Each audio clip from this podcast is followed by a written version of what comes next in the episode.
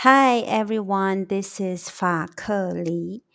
Thank you for coming here. I love hiking, reading, walking, writing, teaching, doing Pilates, and practicing yoga. I adore nature and travel. I love learning from teaching and researching with my teams. I have taught English and Mandarin for almost 20 years and am currently continuing to teach English for academic purposes. My bachelor degree is in Chinese, my master's degree is in ethnic studies, and my PhD degree is in education and human resources studies. My expertise lies in teaching English as a foreign language and research methodologies. My current research areas focus on issues of English for academic purposes and transnational indigenous feminisms. Lately, I've been thinking about one issue.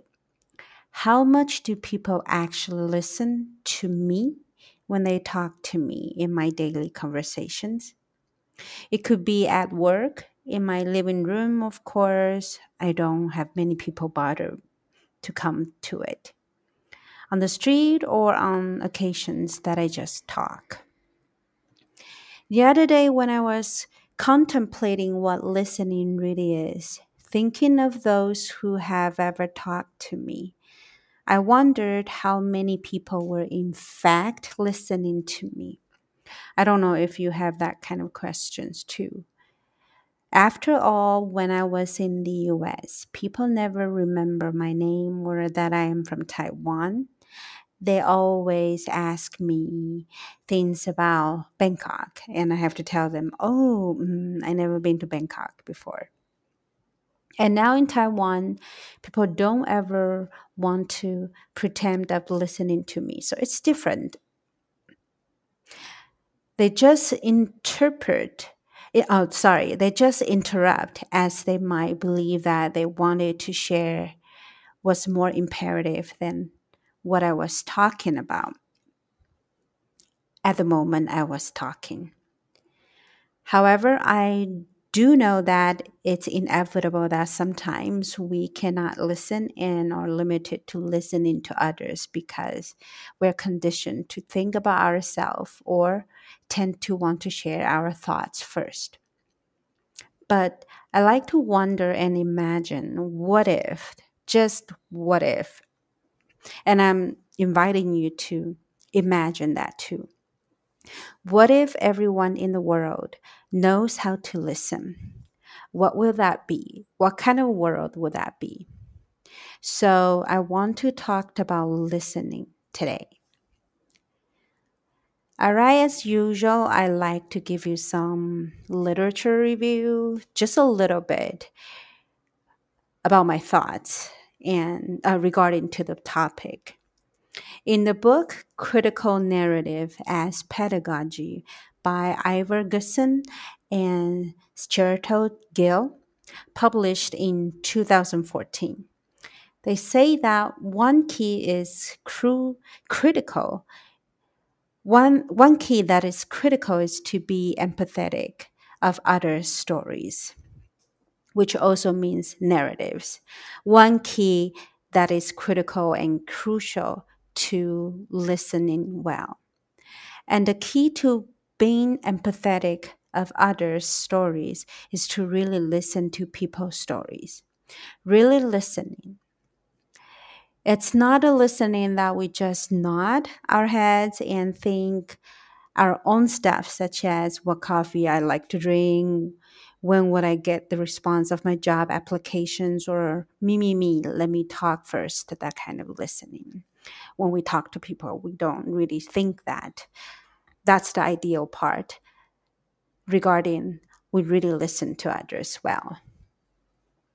However, again, it's inevitable we humans tend to be conditioned to think of ourselves first. So, here today, I'm really not trying to judge that we don't listen or people who don't listen or trying to comment on people's rudeness or selfishness. We are humans. Inev- inevitably, we have to do that. I really am just inviting you to imagine the world that we don't have to always think about ourselves. That means sometimes I do that too. And also, our society has evolved to push us to be efficient as competition is everywhere for our survival and sometimes greed. Therefore, listening should be efficient. Therefore, we tend not to we tend to not to listen to others well because if what we listen to is not useful for our being competitive, boost our KPI, contribute to our degree or certification pursuit, our listening to others might be just a waste of time. That means that because the society, the society pushes us to be productive, to contribute to whatever we think we should, and and also we don't have that much time. We're limited to do thousands of things that we want to do every day. We have to tell ourselves to be efficient to do anything. So, listening to others well, carefully, might be a challenge for us to do. For instance, even research about listening is about being efficient of something, about boosting achievement related to professional outcomes as an individual or as a team. Like in the article, Learning to Listen Downstream Effects of Listening, Training on Employees' Relatedness, Burnout, and Turnover Intentions. Their findings suggest that listening training can be a powerful human resources management tool to cultivate strong relationships at work. The authors said, We found that listening facilities facilitates a connection between employees, fostering a positive social atmosphere re- reflected in an increased sense of relatedness. This positive social atmosphere also provides employees with mental resources and energy. And you might want to ask me, so what? The listening training is so powerful to do the trick. So the listening training considered three hour sessions and was conducted at intervals of approximately four weeks, according to the study. Four principles guide this training, again, in the study, according to the authors.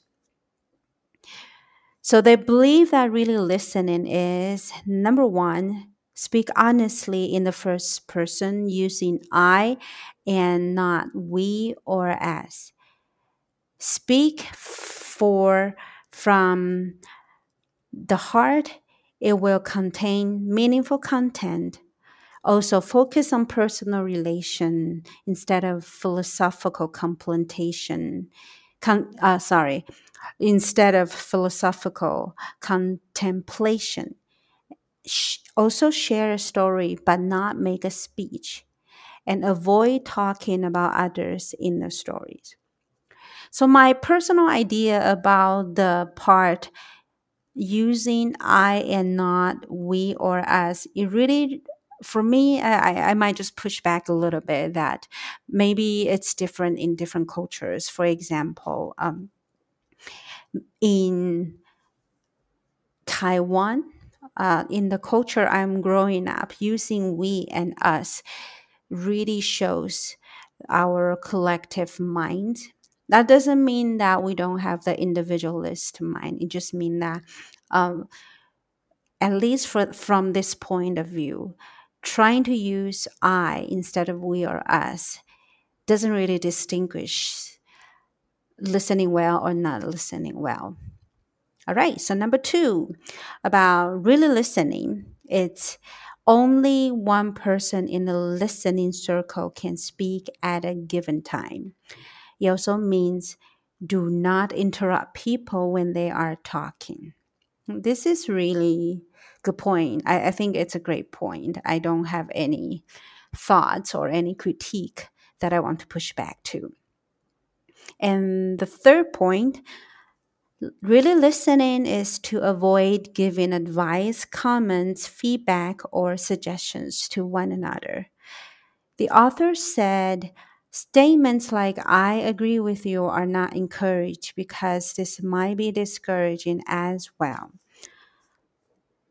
For me, this point really um, reminds me how I have done about, oh, I agree with you, or oh, even though I don't really say I don't agree with you, but like the author says, in the article they say that when you tell someone i agree with you but you didn't tell others about oh i agree with you then you are trying you're already you imply that your comments for certain groups are more it, implies that for some people you give your judgment about you're good and other the others that oh not that so much that's so so good. So that's a judgment too.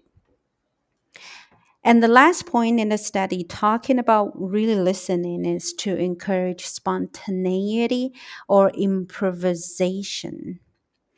That means being spontaneous and being uh, trying to improvise when you can trust that the right stories will come up at the right moment.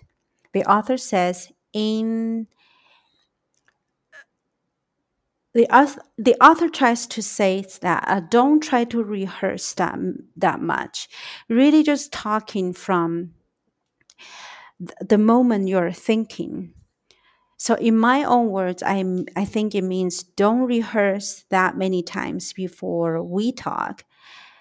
So the author also said rehearsals can impair both listening to others and speaking authentically. When released from the need to plan, plan something, to do something, individuals can free up inner space for insight. Holding the talking objects quietly for one moment and allowing silence for insights to emerge can help combat automatic and superficial response habits as well as attachment to firmly rooted opinions, according to what the author said. I actually really like this point. Encourage, be, just really try to speak from the moment. You know, sometimes when people do YouTube or we, we do our podcast, we have to write our script and then try to rehearse as many as as uh, as much as we can, um, which is not bad. But sometimes the author, sometimes I, I kind of understand what the author said here. That if we rehearse, we really didn't give any room for us to improve to improve regarding to be creative. And also um, we our minds will be so focused on the script or whatever that we prepare instead of really at the moment listening or talking in the circle. So let's come back from the academic wording. I introduced you the article listening train about listening training in the article here. Uh, let me just go back to the article's name. If you are interested about this reference uh, just try to look up the article's name learning to listen downstream effects of listening training on employees' relatedness, burnout, and turnover intentions. And also, one book that I really like about how to do critical narrative as pedagogies by Goodson and Gill. That will be the book, Critical Narratives as Pedagogy. Inside of the, in the book, they not only talked about listening well. Actually, listening well is their subtitles. The whole point is that in order to do critical narratives, we have to be empathetic. We have to know more about the context, know that multiple contexts really give you multiple layers of truth and also listening well. So I kind of just pulled one part of this book to tell you that why listening well, what kind of benefits from listening well can give you. All right. So when I said let's come back from the a- academic wording and think about what I meant previously, I'm encouraging you to think one more time, or in other words, our society has evolved to push us to be efficient as competition is everywhere for our survival and sometimes greed. Therefore, listening should be efficient. Again, uh, what do I mean when I said this previously? If what we listen to is not useful for our being competitive, boosting our KPI, contributing to our degree or certification pursuit, our listening to others might be just a waste of time.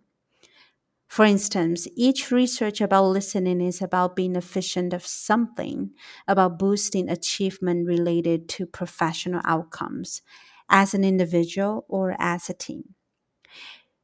So after I repeat the statements that I just I gave you before, uh, do you feel something unsettled? If you do, you are getting my primary argument about listening. Human and sometimes we really just don't listen. We're conditioned to achieve something, even times we practice a sense that most of us are born with listening.